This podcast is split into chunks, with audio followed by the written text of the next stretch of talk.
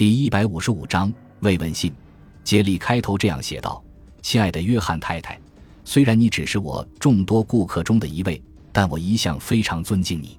今日我惊讶地获悉约翰先生不幸去世，我深感难过，特写信向您表示诚挚的慰问，希望您保重身体，节哀顺变。”杰里夫妇敬上。写完之后，杰里拿起这封信端详了半天，可是他不但没有觉得心中舒畅。反倒更加添堵了。要是有朝一日真能寄出这封信，那该多好啊！不过会有这样一天的，杰里内心期盼着这一天的早日到来。他小心翼翼地将这封信折叠起来，放进抽屉里，又用钥匙将抽屉锁上，然后走出办公室，关上店门回家了。晚上，杰里躺在床上，翻来覆去的睡不着，满脑子还都是约翰太太的影子。最后，他只好披衣下床，独自坐在客厅里发呆。感情煎熬真折磨人，我怎样才能让梦想实现呢？他绞尽脑汁地思索着。第二天，杰里来到店里，依旧是绷着一张阴沉沉的脸，一言不发。妻子路易斯看到他这种表情，显得有些紧张，不停地问：“杰里，你这是怎么了？怎么一句话也不说？究竟发生了什么？”杰里没吭声。你在想什么呢？路易斯小心翼翼地问。“这和你无关。”路易斯，你告诉我，你究竟是怎么了？快回去做饭吧，做通心粉沙拉。”杰里生硬地说。晚上回到家里，夫妻二人匆匆地吃过晚饭。杰里站起来说：“今晚我还要到店里去一趟，因为有些账目没做完。”“好的，那你去吧。天黑，注意安全。”路易斯关切地说。“对了。”我在工作的时候，你别打电话来打扰我。我不想在电话里聊天浪费功夫，懂吗？啊，我真搞不懂你。路易斯显然感到不爽了。当杰里驾驶着汽车离开家时，又回想起与约翰太太最后一次见面时他的神情。那次见面，在约翰太太的目光中，似乎蕴含着对他的款款深情。他对此深信不疑。如果她在失去丈夫的同时又不会失去他们的财产，那她一定会欣然选择和我在一起，不是吗？她这样想着。对，假如把她的丈夫除掉，她同样可以继承她丈夫的存款、不动产和保险。这样一来，她就可以没有任何顾忌的和我自由来往了。一定会这样。如果真有这样一天，我将毫不犹豫地和路易斯离婚，再与他正式结婚。从此，我们两个人长相厮守在一起。他拿定了主意。杰里并没有直接前往食品店，而是开车来到了当地的图书馆。进馆后，他先是检索目录卡，然后来到相应的书架上找他想要的书。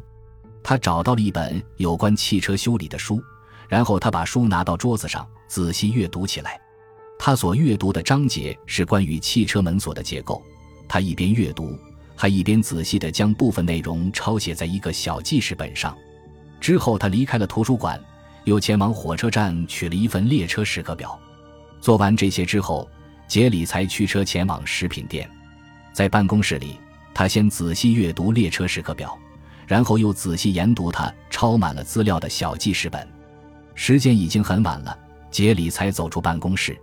他来到前面的店里，故意没有开灯，坐在店内沿街的窗前。借着路旁昏黄的路灯光亮，透过窗户望着街道。过了一会儿，街道上出现了一个身材瘦长的熟悉人影，那人手里提着公文包，急匆匆地走过。没错，那正是约翰先生。他每天都搭乘晚上八点零六分的火车回来。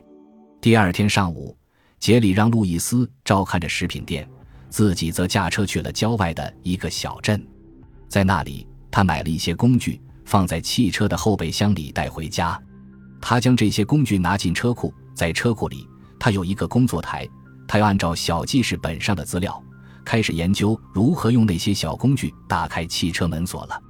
杰里在机械方面果然有点天赋，几个小时之后，他就已经可以熟练地使用这些工具解决汽车门锁并发动汽车了。做完这些之后。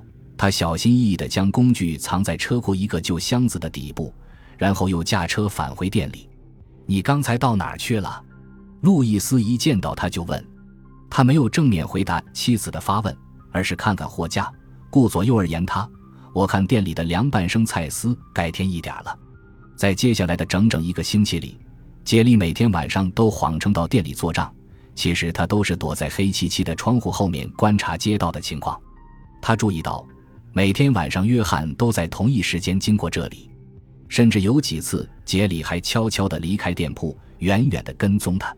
约翰先生很有规律，他每天都在同一时间走同一条路，而且每次都走街道的同一侧，转过同一个拐角，回到他那宽敞明亮的家。每天晚上，约翰太太也都会在丈夫到家的时候打开房门，用一个热情的拥抱来迎接他。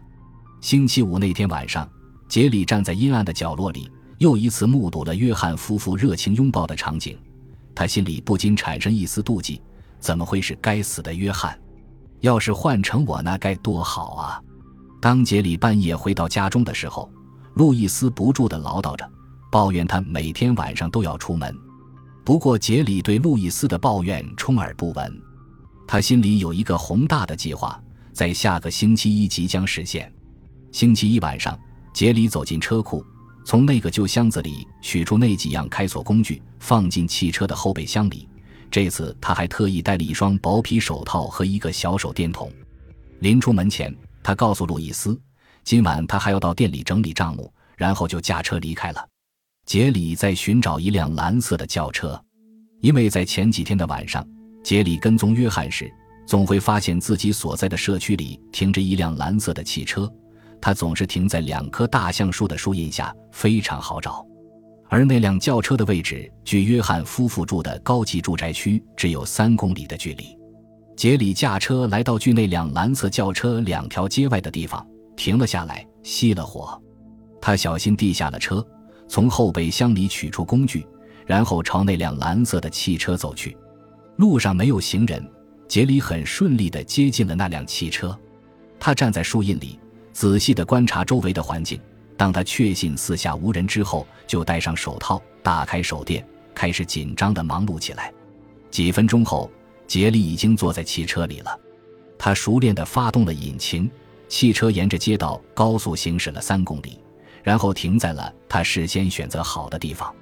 杰里熄灭了车灯，但没有关掉引擎。这时，他发现自己的呼吸莫名的急促起来。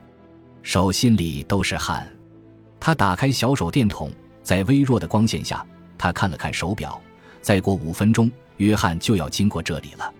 他静静地等着，这五分钟过得好慢，仿佛过了很久。约翰的身影终于从蓝色轿车后面出现了，他拿着公文包，经过杰里所在的汽车，向前面的十字路走去。当约翰离开人行道，横穿马路时，杰里猛然发动了汽车，车轮飞快地转动着，发出轰鸣声。汽车像一匹脱了缰的野马一般，全速向十字路口冲去。约翰正好走在十字路当中，他被身后的轰鸣声吓呆了。他转过头看着来车，犹豫了一下，然后惊慌地退回路旁。汽车朝他冲了过去，然后就如同一场噩梦一般，事情过去了。杰里没有停车，继续向前开去。直到开出了三条街，这才停下车。他跳下车，头也不回地向前跑，一口气跑到自己的汽车那里。杰里将开锁工具、小手电筒以及手套统统放回车库的箱子里，小心地藏好，然后回到房间里。路易斯又抱怨他怎么这么晚才回来。杰里毫不理睬，径直回到卧室，躺在床上等候电话或门铃声。可是。两者都没有响，杰里整整一个晚上都没有睡着。第二天早上，他仍然精神抖擞地开车带路易斯到店里。在路上，他从报摊上买了份当地的日报，只见约翰先生发生意外的新闻被用醒目的字体刊登在头版头条。一到店里，他就钻进自己的办公室，把报纸摊在桌子上，仔细阅读新闻内容。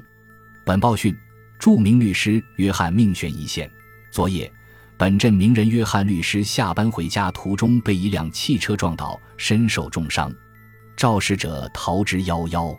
到记者发稿为止，警方尚未获得有价值的线索。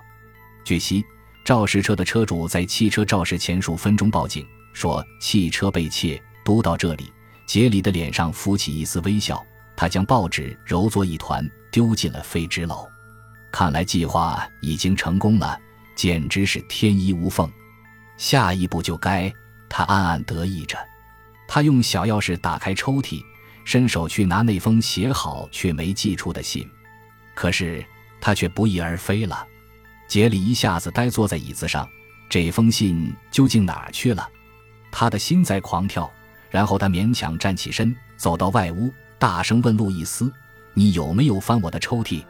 路易斯眨巴着双眼，脸疼的一下子红了。“我……我说实话。”杰克逼问着。“嗯，是是的。”路易斯结结巴巴地说：“因为你最近的行为总是怪怪的，对我很冷淡，所以我很担心，也很嫉妒。后来我怀疑你的抽屉里藏了什么秘密，比如……”也许你在外头认识了什么人，把他的信息藏在了抽屉里。咱们家的五斗橱里有一把备用钥匙，所以三天前我拿出钥匙打开抽屉，我没有找到什么可疑的东西，除了一封信。当我正要阅读这封信的时候，你恰巧回来了，于是我赶紧把信放进口袋里，重新把抽屉锁好。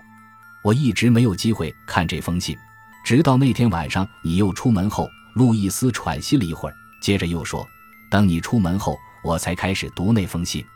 说实话，我觉得很内疚，是我误会了你，杰里。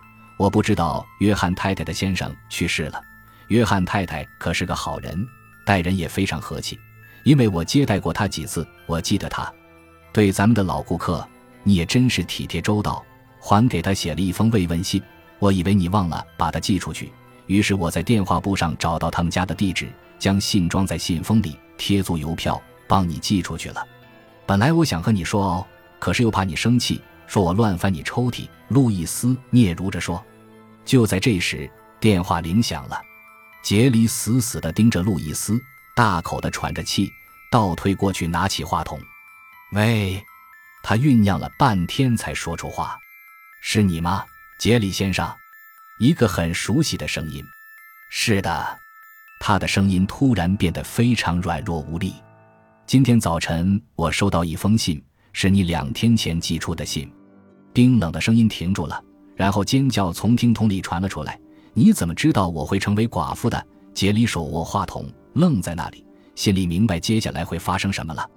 路易斯用哀求的眼神凝视着他，但是在他绝望的愤怒中，他变得模糊了。